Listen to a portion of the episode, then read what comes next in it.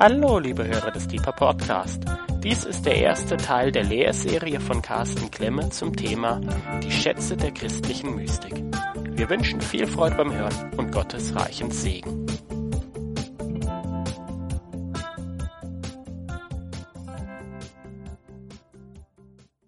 Das geht, okay. Ja, ich möchte euch heute Abend und an den kommenden beiden Deeper-Abenden locken und einladen und herausfordern, ähm, dass wir gemeinsam den Herzschlag, die Essenz, das, das, was eigentlich, das, was uns treibt, warum wir ins Gebetshaus gehen, warum wir heute Abend hier sind, äh, dass wir das noch tiefer bedenken, dass wir darüber gemeinsam nachdenken. Und ähm, ich habe das genannt christliche Mystik. Ich möchte zwei Sachen vorneweg sagen, die offensichtlich sind, aber es ist einfach wichtig, das zu sagen. Wenn du das Wort Mystik googelst, dann kommt alles Mögliche, ja, und vielleicht auch manches, das wir nicht so ganz nachvollziehen können. Aber es ist nicht meine Aufgabe, das zu kommentieren, ja. Es gibt Geheimbünde, die irgendwelche mystischen Riten machen. Es gibt esoterische Praktiken. Das, all das wird mit dem Wort Mystik in Verbindung gebracht. Aber wir reden natürlich über die christliche oder noch genauer über die christozentrische Mystik. Und Mystik einfach deswegen, ich sage es ganz kurz, das Wort Mystik kommt von Mysterion, und ähm, dieses Wort kommt wiederum von dem Wort myo und das heißt einfach die Augen und den Mund zu schließen. Und in der griechischen Antike bekam dieses Wort myo die, die eine neue Bedeutung Mysterion. Das heißt einfach, ähm, und zwar gab es bei jungen Männern Initiationsriten. Und bevor diese Riten gemacht wurden, mussten sich diese jungen Männer verpflichten, dass sie nicht und niemals darüber sprechen dürfen mit irgendjemand. Und da kommt das Wort Mysterion her und das ging dann in den griechischen äh, Sprachgebrauch über und im Neuen Testament finden wir es 27 Mal und allein 20 Mal bei Paulus, dem größten Mystiker überhaupt christlichen. Okay, das ist das Erste und das Zweite ist, ähm, ein Spruch heißt, worüber man nicht reden kann, darüber soll man schweigen. Also wir können nicht direkt über das mystische Erleben sprechen, das geht nicht. Wir können die Sache umkreisen, wir können Zeugen aufrufen, die in, in Bildern und Gleichnissen davon sprechen, aber das Erfahren selbst kann man nicht in Worte fassen, das geht nicht. Und ähm, das will ich auch gar nicht versuchen. Das wäre auch falsch, das so anzugehen. Das heißt, wir können, wir können einfach versuchen, uns der Sache zu nähern. Und ja, genau, zum Beispiel bei mir ist es so, dass ich immer wieder mit, also meine Bandscheiben sind nicht mehr das, was sie mal früher waren und ich habe manchmal richtig Schmerzen. Und okay, ich kann dir sagen, ja, mit ein Rücken tut mir weh, ich habe Schmerzen in Bandscheiben und du kannst dann verständnisvoll nicken und vielleicht mir auf die Schulter klopfen und sagen, ach du Armer. Oder ich kann zum Arzt gehen und der schreibt mir dann irgendein Rezept und nickt auch ganz mitfühlend und ach ja und so. Aber letztlich bin ich mit dem Schmerz allein. Es ist niemand da, der den fühlt, so wie ich ihn fühle. Es gibt, ich kann ihn nicht ich kann versuchen, darüber zu reden, aber die eigentliche Erfahrung des Schmerzes kann, kann mir keiner teilen. Das ist ein, ein Erleben, das ich eben in mir habe und ähm, ein, ich sag mal noch ein positives Beispiel. Äh, unsere Unsere Tochter, die macht gerade eine Work-and-Travel-Reise durch Australien und hat jetzt zwei Monate auf einer Farm gearbeitet. Und wir skypen immer und das, sie erzählt dann immer die neuesten Erlebnisse. Und jetzt hat sie eben gearbeitet auf einer Farm, wo es auch Mangos gab. Und sie sagt zu mir, Papa, du kannst dir das nicht vorstellen, was es hier für Mangos gibt. Die gibt's in Deutschland nicht. so wie die schmecken.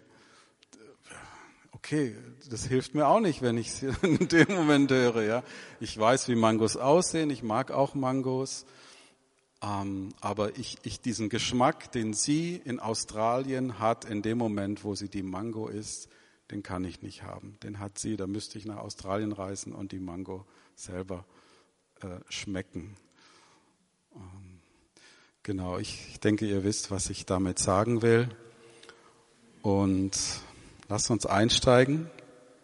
Ich möchte euch einladen, dass ihr euch mal vorstellt, angenommen, du bist jemand, der sich aus was für Gründen auch immer für Afrika und für Reptilien interessiert, ja?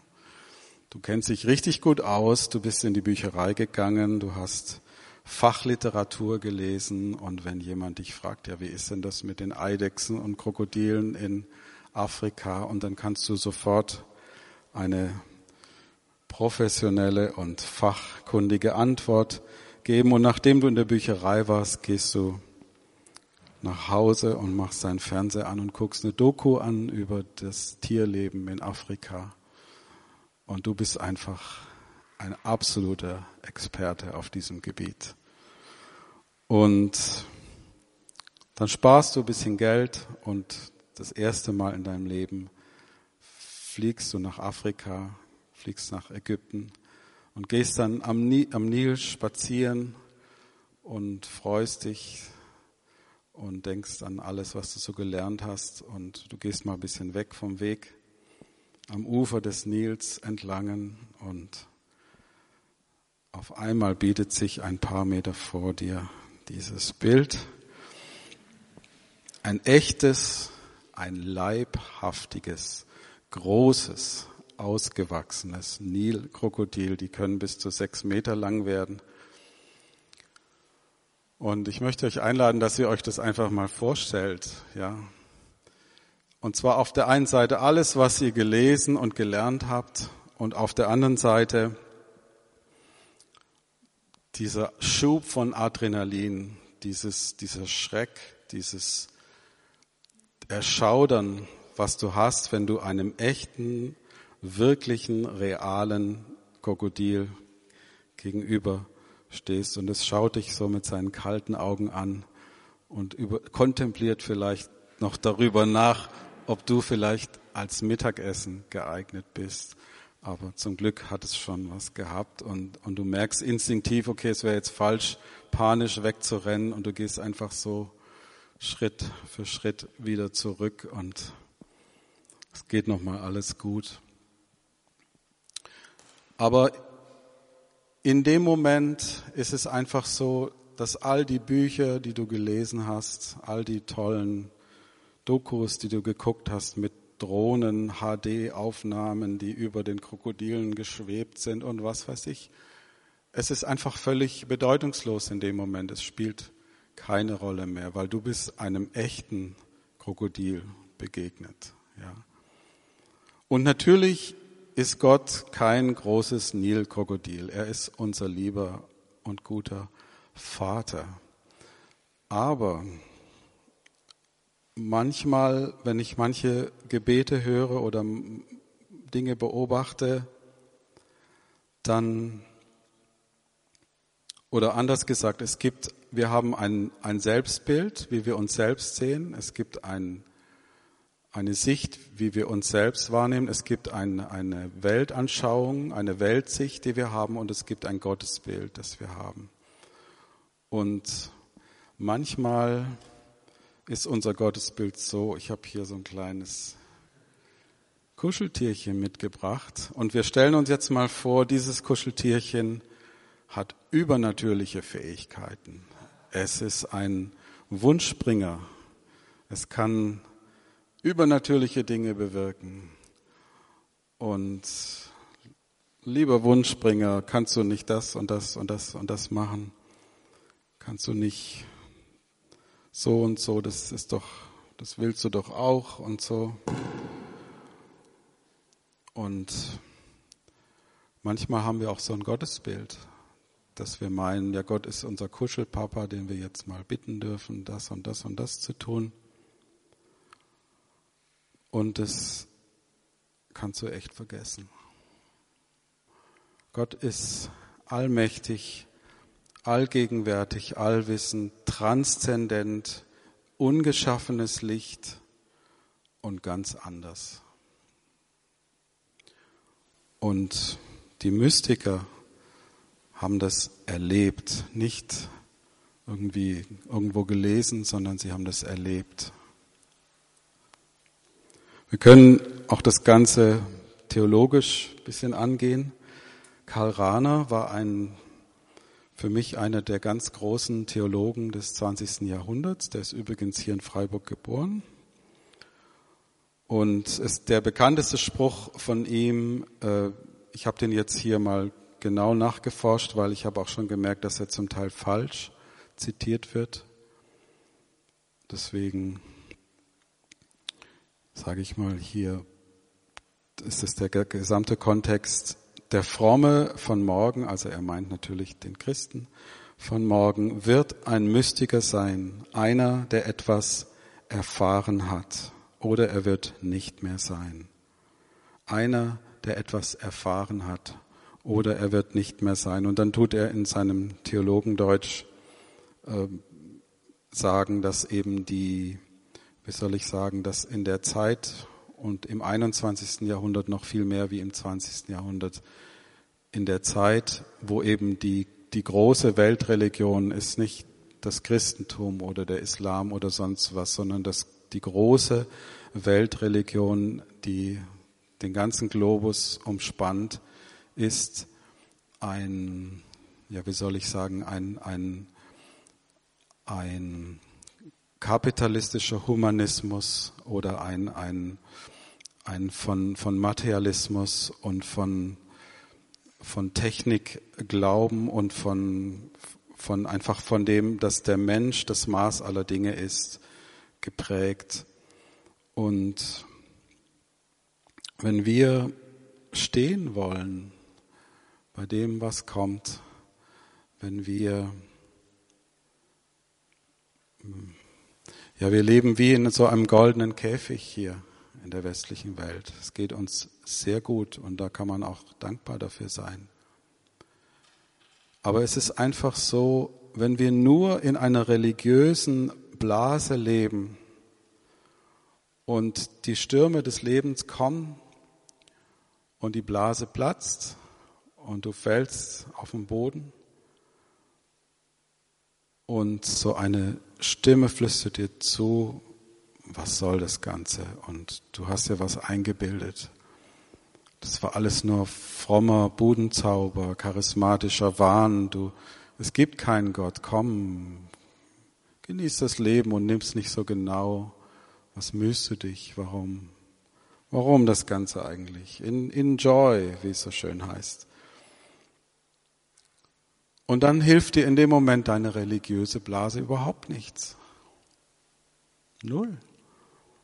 Sondern was dir in dem Moment hilft, ist, wenn du etwas mit deinem Gott erlebt hast. Wenn du sagen kannst, so wie Hiob, ich weiß, dass mein Erlöser lebt und als der Letzte wird er sich aus dem Staub erheben. Das ist ein Bild auf die Auferstehung. Jesu Christi. Für mich ist eines der stärksten Bibelworte überhaupt dieses Pauluswort aus Galater 1, Verse 11 und 12. Denn eins müsst ihr wissen, Geschwister, das Evangelium, das ich verkünde, ist nicht menschlichen Ursprungs. Ich habe diese Botschaft ja auch nicht von einem Menschen empfangen, und wurde auch nicht von einem Menschen darin unterwiesen. Nein, Jesus Christus selbst hat sie mir offenbart. Und als ich das das erste Mal gelesen habe, vor vielen Jahren, das hat mich sehr bewegt. Das hat mich sehr bewegt. Weil wir wissen ja dann aus der Apostelgeschichte, später kommt Hananias dazu und Gott spricht auch zu Hananias und Hananias erklärt Paulus auch, wie soll ich sagen, er führt ihn ein in die christliche Gemeinschaft. Er betet auch für ihn, weil er ja auch blind ist in dem Moment, wo seit Gott ihm übrigens ist da kein Pferd in der Apostelgeschichte, sondern es haut ihn, Gott haut ihn zu Boden. Und ich glaube, dass er davon spricht, wenn er sagt, dass das Evangelium, das er empfangen hat, nicht menschlichen Ursprungs ist. In unserem Leben als Christen gibt es einen horizontalen und einen vertikalen Aspekt. Und wir können nicht als Christen bestehen und auch nicht als Mitarbeiter vom Gebetshaus, wenn wir auch nicht das wenigstens in irgendeiner Weise mitsagen können, was Paulus hier sagt. Es ist schön, wenn du christliche Eltern gehabt hast. Das ist ein Geschenk und du kannst auf deine Knie gehen und Gott dafür danken. Echt. Aber es muss etwas in dir geben, in deinem tiefsten Innern, das, das aus Gott geboren ist und das so fest ist und das dich, das eben nicht menschlichen Ursprungs ist. Und es ist nicht so, dass uns das verschlossen wäre, sondern durch Jesus Christus ist uns ja die Tür weit aufgetan und, und jeder von uns darf und kann das erleben und die Tür aufmachen und sich bereit machen wenn wir jetzt dieses Bild von Braut und Bräutigam nehmen.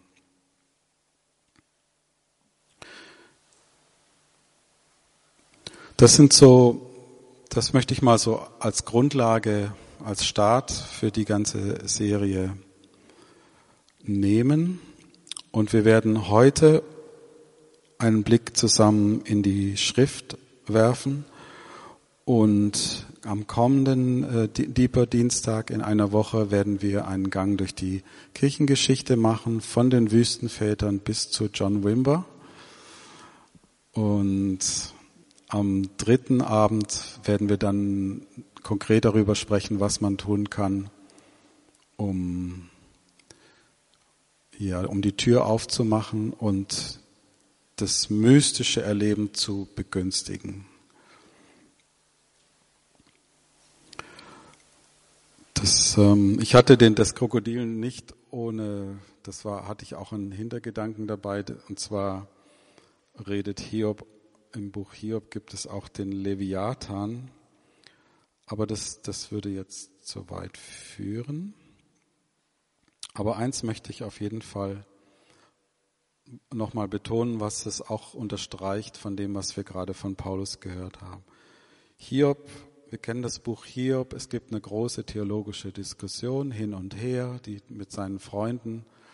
Es wird viel theologisiert. Und zum Schluss kommt Gott selbst. Und all dieses, ich sag's mal ganz platt, oder dieses fromme Gerede, es, es zerbröselt, es zerfällt als Gott selbst erscheint und Hiob sagt, Herr, ich kannte dich nur vom Hören sagen, jetzt aber habe ich dich mit eigenen Augen gesehen. Darum widerrufe ich meine Worte, ich bereue in Staub und Asche. Ich kannte dich nur vom Hören sagen, jetzt aber habe ich dich mit eigenen Augen gesehen. Und es gibt so in der Philosophie so ein Prinzip, Occam's Razor, das heißt, ähm, man versucht die Dinge auf die klarste und einfachste Weise zu bringen, dann, dann ist es, also das kommt der Wahrheit am nächsten. Und ich habe so für mich überlegt, okay, was, woran können wir christliche Mystik festmachen und was sind die, die wesentlichen Bestandteile, die immer wieder vorkommen und wo wir wachsam sein müssen, wenn sie nicht vorkommen. Und ich habe das einfach versucht, ganz einfach zu sagen, der Tod und die Liebe. Man könnte auch sagen, ich habe gestern im Zug ähm, Ruisbrück, das ist ein, ein äh, christlicher Mystiker aus dem 16. Jahrhundert, glaube ich. Und er spricht vom Minnebrand. Vom Minnebrand. Minne ist das alte Wort für Liebe. Und der Minnebrand, davon spricht er. Das hat mir gefallen. Also, und mit dem Tod meine ich die Impermanenz. Das heißt, dass alles vergeht, dass wir sterben müssen, dass alles, was wir mit unseren Sinnen wahrnehmen, der Vergänglichkeit unterworfen ist. Also man kann anstelle von Tod und Liebe auch sagen, die Impermanenz und der Minnebrand. Aber der Tod und die Liebe ist natürlich auch nicht schlecht. Ähm, und Jesus selbst sagt, wenn das Weizenkorn nicht in die Erde fällt und stirbt, bleibt es ein einzelnes Korn. Wenn es aber stirbt, bringt es viel Frucht. Ich möchte noch weiterlesen. Wem sein eigenes Leben über alles geht, der verliert es. Wer aber in dieser Welt sein Leben loslässt, der wird es für das ewige Leben in Sicherheit bringen. Wenn jemand mir dienen will, muss er mir nachfolgen. Und da, wo ich bin, wird auch mein Diener sein. Und wer mir dient, den wird der Vater ehren. Johannes 12, Verse 23 bis 26. Und wovon, in, aus in welchem Kontext sagt Jesus das? Es geht um seinen Tod. Es geht um den Tod am Kreuz. Das heißt, es gibt nicht nur im esoterischen Bereich vielleicht Lehren, die sagen, ja, du musst dich mit der Lichtenergie verbinden oder irgendwie ja, das Leben in dir aufnehmen und so. Und es wird einfach verschwiegen, dass wir Sünder sind. Es wird verschwiegen.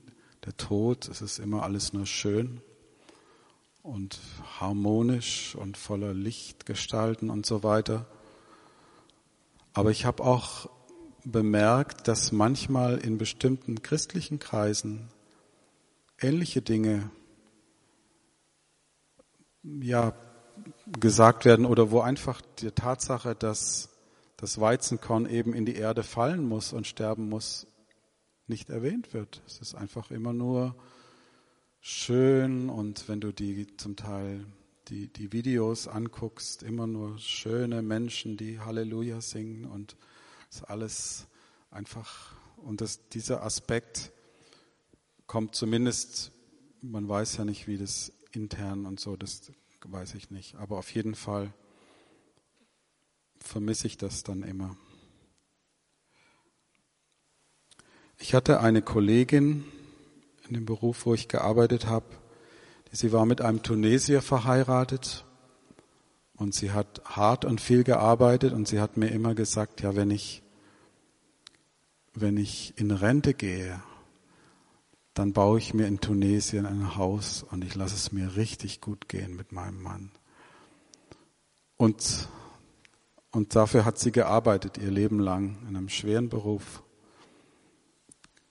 Und ich habe dann gehört, dass sie tatsächlich das Haus gebaut hat in Tunesien mit ihrem Mann also es muss traumhaft sein. Und scheinbar regnet es auch ab und zu mal in Tunesien und sie ist auf regennasser Fahrbahn da gefahren mit ihrem Auto, hatte einen tödlichen Unfall, drei Wochen nachdem sie in Rente gegangen ist. Ja. Und das hat mich gelehrt, dass es, ähm, natürlich wissen wir alle, dass wir sterben müssen, aber christliche Kontemplation und Mystik und wirklich dass die, die Auferstehung und das neue Leben, was wir in Gott haben, zu erfassen, geht nicht ohne wirklich gründlich über die eigene Impermanenz, über die eigene Sterblichkeit nachgedacht zu haben. Es gibt hier auch keinen, wie sagt man, Shortcut, also keine Abkürzung, ohne auf, also ohne Tod keine Auferstehung. Wenn das Weizenkorn nicht in die Erde fällt und stirbt, bleibt es ein einzelnes Korn. Und Paulus schreibt auch im Ganzen, ähm, dass die ganze Schöpfung leidet und dass wir uns seufzen in unserem Innern, dass auch unser Körper von aller Vergänglichkeit befreit wird. Das ängstliche Harren der Kreatur wartet auf die Offenbarung der Kinder Gottes. Und ich möchte euch einladen, dass wir jetzt eine Gestalt uns anschauen. Und zwar ist das, wie ich ihn nenne, immer der, der betrogene Betrüger, Jakob. Der betrogene Betrüger, Jakob. Und ich habe hier ein paar Sachen gefunden, die das auch sehr schön äh, natürlich sprechen wir, wir sprechen über unseren physischen Tod, über unsere Vergänglichkeit. Ich möchte noch eins sagen. Ich, wir hatten einmal einen Mann bei uns, also ich habe in einem Pflegeheim gearbeitet, ein großer, starker Mann, so ein richtiger, selbstbewusste, starke Persönlichkeit, der sein Leben lang die Dinge in der Hand gehabt hat und genau gewusst hat, was er will und was er nicht will. Und der kam zu uns ins Pflegeheim und hatte eben eine Infektion und innerhalb weniger Tage war er gestorben. Ich habe also hunderte von Menschen begleitet bis zu ihrem Tod in den 20 Jahren, wo ich das gemacht habe. Und dieser Mann ist mir so in Erinnerung, weil er so stark, so selbstbewusst, so, so Herr der Dinge war, und dann hat er eine Infektion gekriegt und war innerhalb von zwei, drei Tagen tot und hat so gekämpft und sich gewehrt gegen das, was, was er nicht besiegen kann, was sich nicht besiegen lässt. Es ist, wir sollen den guten Kampf des Glaubens kämpfen. Aber manche Dinge, da brauchst du nicht kämpfen, sondern du musst dich denen stellen und, und das einfach klar ins Auge fassen.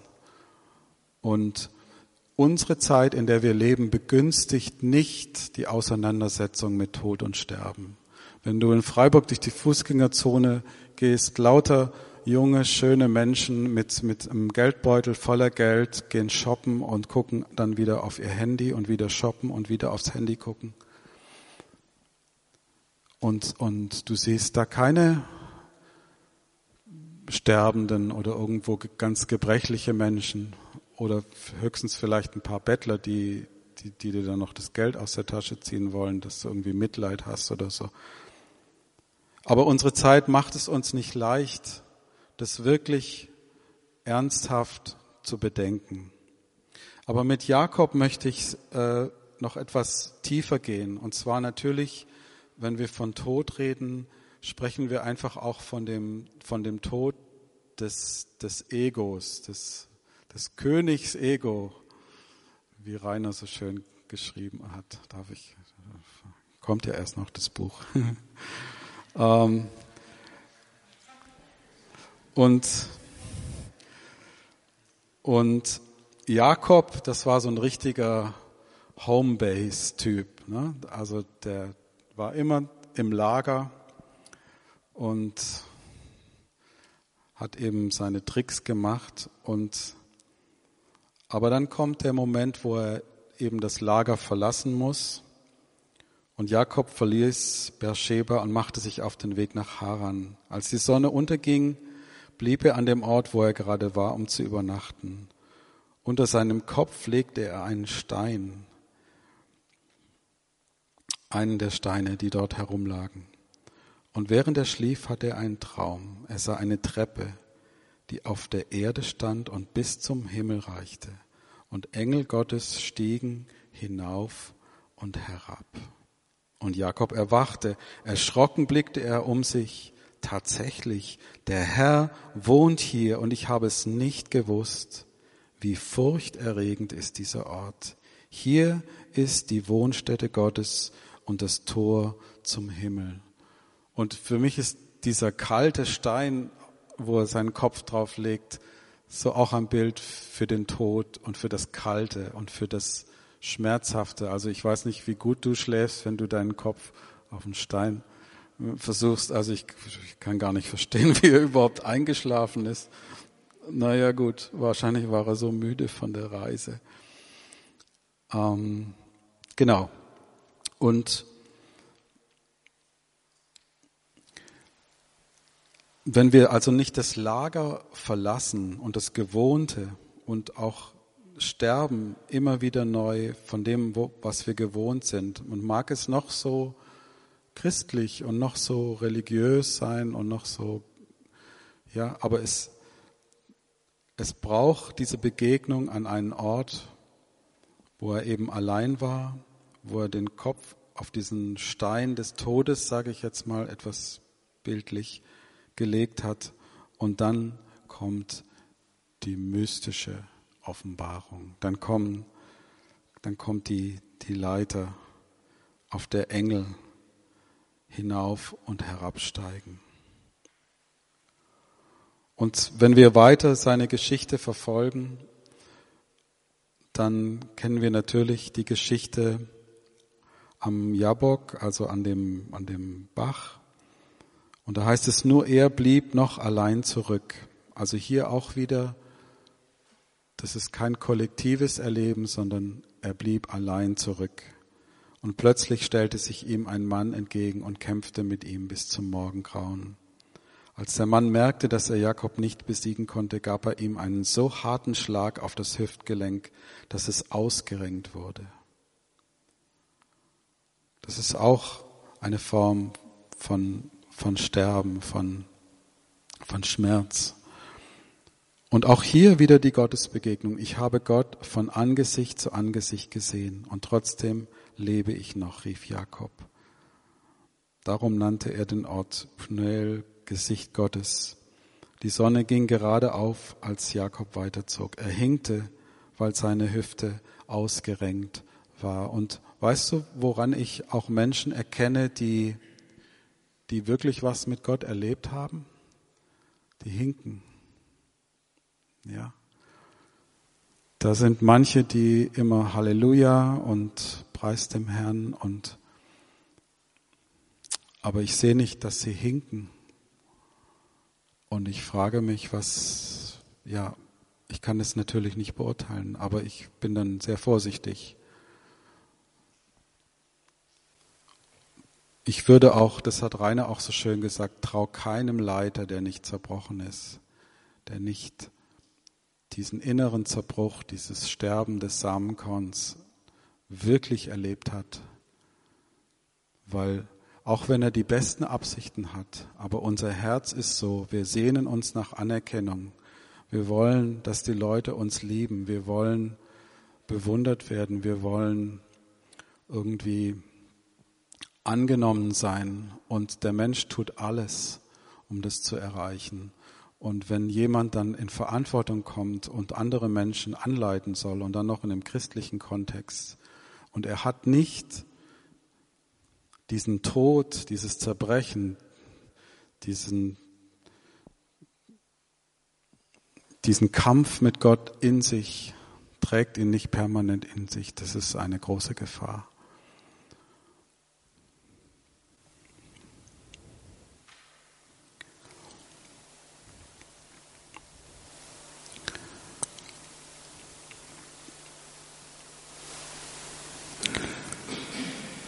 Und Jakob bekommt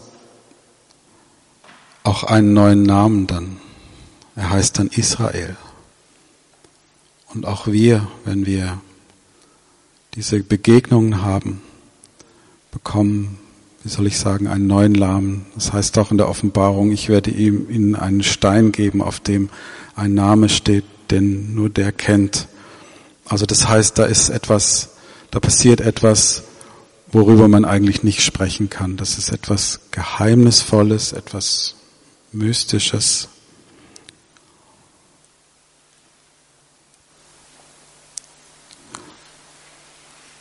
Und wir wollen noch über die Liebe reden. Die Liebe hat ihren Ursprung in Gott. Und wer liebt, ist aus Gott geboren und kennt Gott. Es mag vielleicht auch Menschen und Situationen geben, wo vielleicht Tod in dem Sinne, dass eben das Alte sterben muss, um damit neues Leben kommen kann. Ich möchte noch eine Sache kurz erzählen. Und zwar in dem Ort, wo wir früher gewohnt haben, war auf einem Grundstück ein schönes Haus. Und es war immer auf der Route, wo ich mit dem Fahrrad gefahren bin. Und an, eines Tages haben die das Haus abgerissen. Und ich habe gedacht, was soll das? So ein schönes neues Haus kann man doch nicht abreißen. Was soll das? Und dann, als es abgerissen war, wurde an dieser Stelle des Grundstück wurden eine Reihe neuer Häuser gebaut und ich habe dann erfahren, dass eben der Eigentümer des Grundstücks das, das Grundstück der, der Gemeinde dort verkauft hat und also einen Riesengewinn gemacht hat und dass eben die, das Haus abgerissen werden musste, damit die neuen Häuser gebaut werden können. Das war auch für mich eine Lehre. Du, du kannst nicht irgendwie das alte Haus ein bisschen renovieren oder christlich anstreichen. Es muss abgerissen werden, damit Neues gebaut werden kann. Es geht nicht anders. Und wie ich schon gesagt habe, unsere Zeit, die Kultur, in der wir leben, macht es uns nicht leicht, das nicht nur irgendwo intellektuell, sondern faktisch und wirklich zu realisieren und uns dem zu stellen.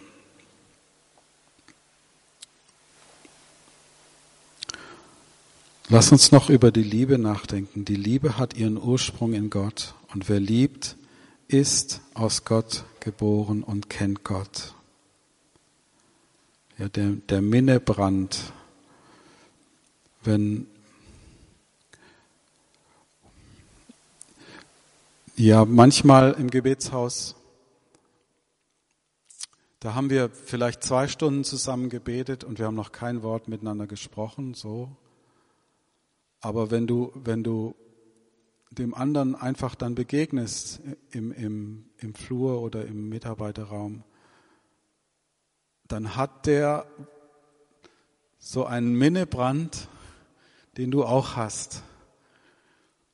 Und man muss gar nicht viel miteinander reden. Es ist ein, wenn wir uns auch der Gegenwart Gottes im, im Gebetsraum stellen, dann, dann, wie soll ich sagen, ist die, die Liebe Gottes fließt und es entsteht eine Form von Gemeinschaft, die nicht nur menschengemacht ist. Und ich glaube, davon redet Johannes hier.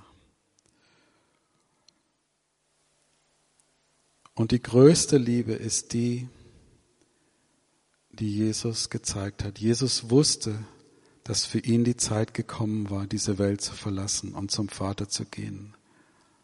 Darum gab er denen, die in der Welt zu ihm gehörten und die er immer geliebt hatte, jetzt den vollkommensten Beweis seiner Liebe.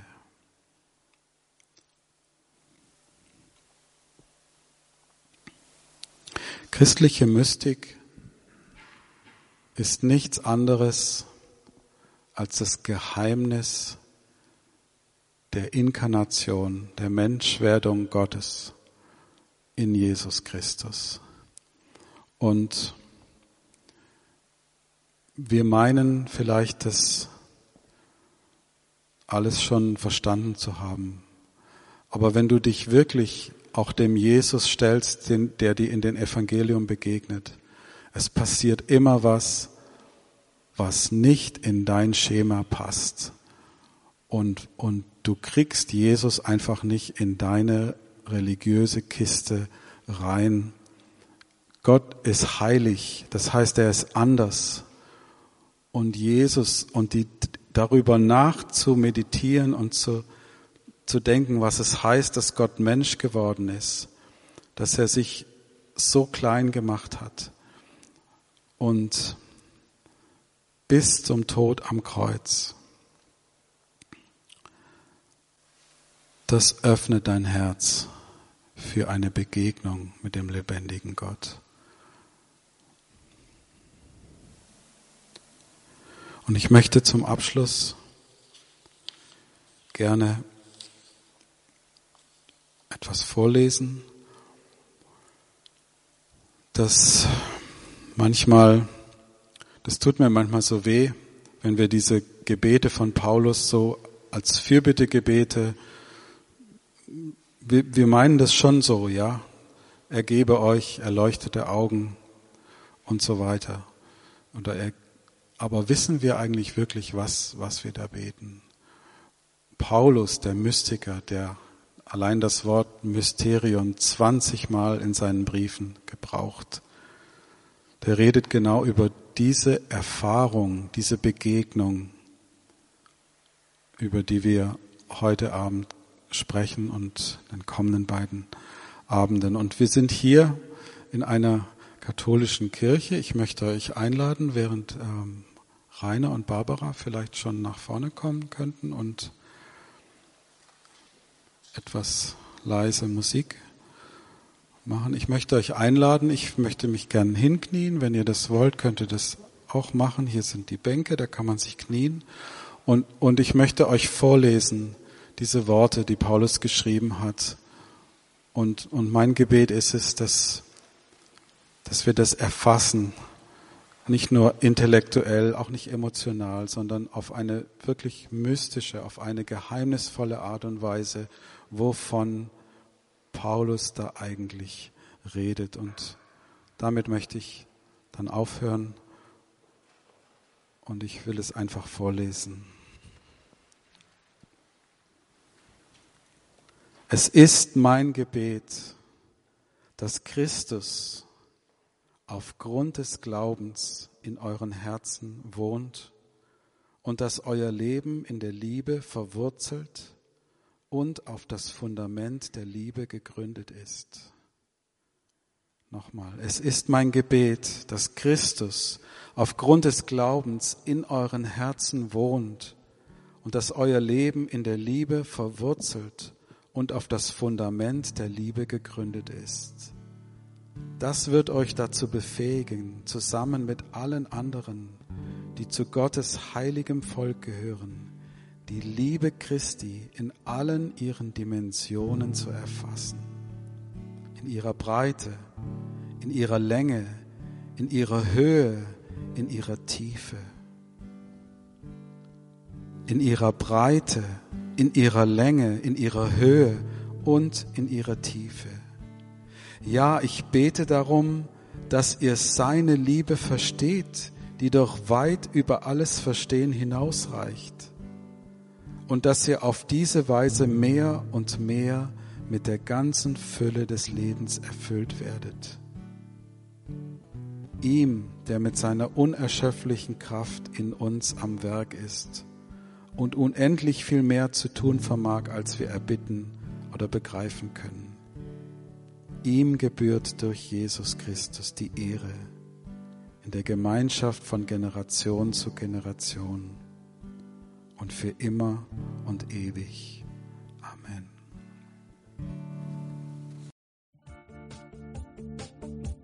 Liebe Hörer, wenn Sie noch weitere Abende aus unserer Deeper-Serie mit und nacherleben möchten, so besuchen Sie uns einfach auf unserer Webseite www.gebetshaus-freiburg.de.